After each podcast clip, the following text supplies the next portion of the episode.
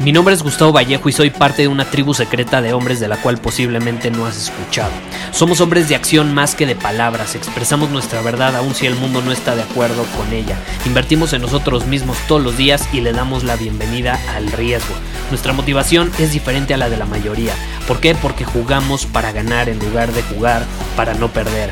Juntos estamos creando un nuevo imperio y nuestra más grande batalla es en contra del príncipe en la mediocridad y de los condicionamientos que la sociedad, los medios y la televisión han impuesto para quitarle a los hombres su poder personal. Si le preguntas a las personas normales, a la sociedad y a las escuelas, te dirán que estamos locos y que somos rebeldes. Y sí, tienen razón. Estamos locos, somos rebeldes, pensamos diferente y por eso el futuro nos pertenece. Somos hombres superiores y estos son nuestros secretos.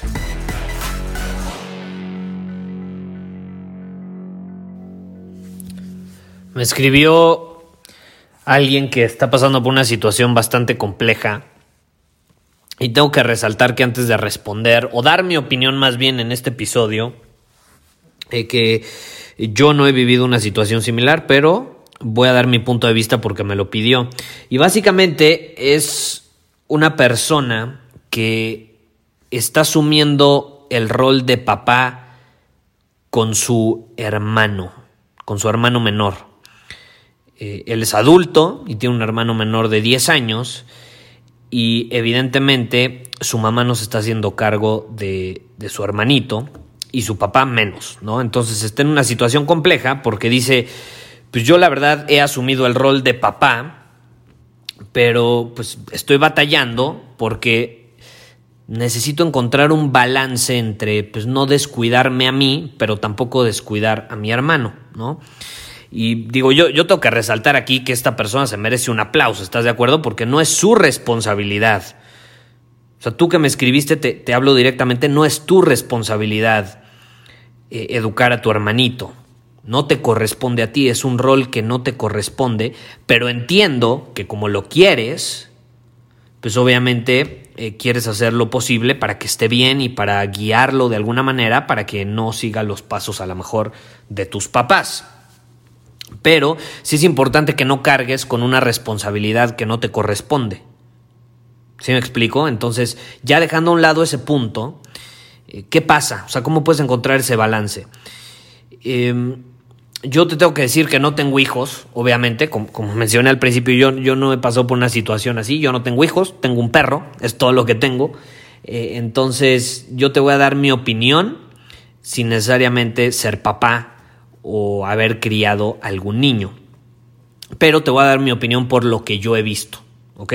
Y ya obviamente, pues es recomendable que vayas también con una persona que ya lo haya vivido y ahí a lo mejor te podrá decir si está o no de acuerdo con lo que con, con, el punto de vista que yo te voy a dar.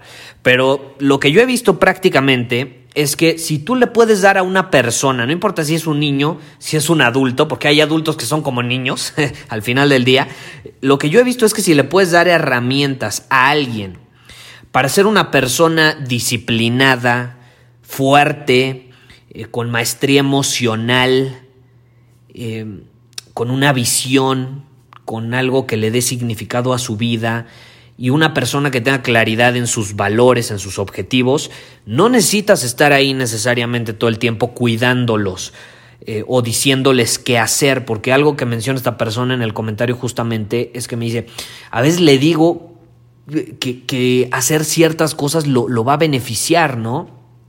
Pero no me hace caso, anda de rebelde y tiene solo 10 años. Entonces, si algo he visto yo es justamente esto que te digo, si tú le puedes dar herramientas a alguien para ser ese tipo de persona con claridad en sus valores, objetivos, disciplinado, fuerte, mental, emocional, físicamente, no necesitas estar ahí cuidándolos todo el tiempo, porque ellos son capaces de hacerlo por ellos mismos.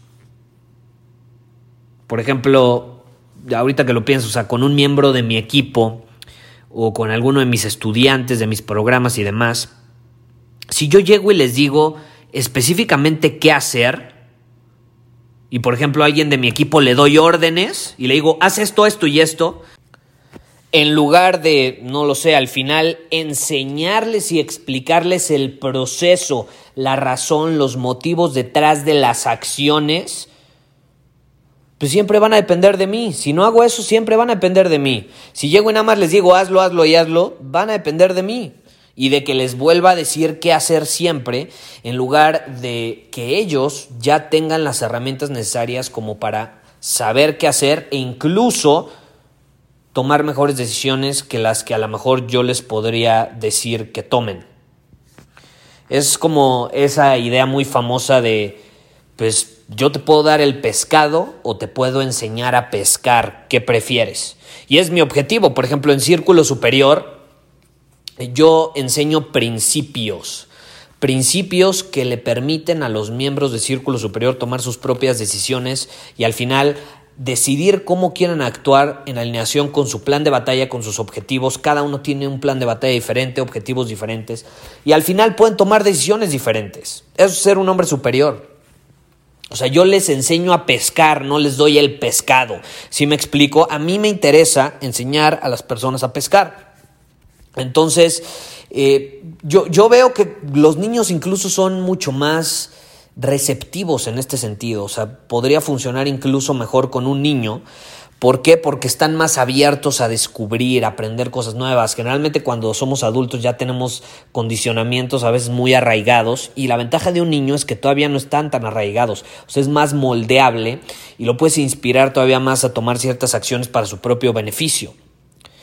Y, más, por ejemplo, si te toca un niño que a lo mejor es como yo era, ¿no? Yo, yo, por ejemplo, era un niño no rebelde, pero me gusta cuestionar las cosas. Entonces, si a mí llegaba alguien, mi maestro, mis papás, quien fuera, y me decía, haz esto, yo me preguntaba, bueno, ¿y por qué? O sea, bueno, explícame por qué. O sea, ¿cómo voy a salir yo beneficiado?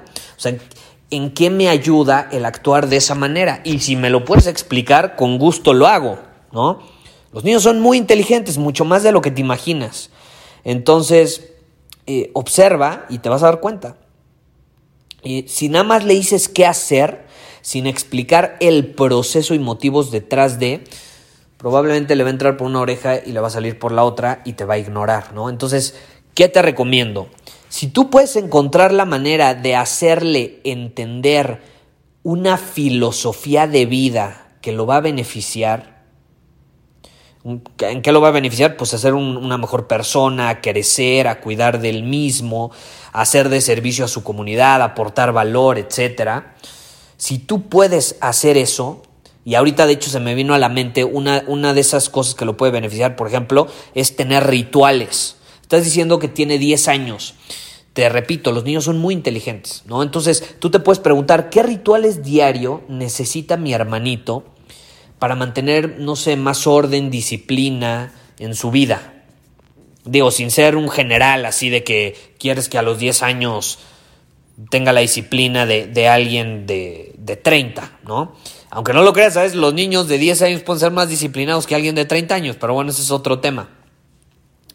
Eh, pero pero es, un, es, un, es una buena situación y, y, una forma en que lo puedes inspirar a adoptar este tipo de rituales es con tus acciones con tus acciones. Y más si tú eres el hermano mayor, pues obviamente a lo mejor te admira, te ve como lo máximo, entonces sigue mucho tu ejemplo.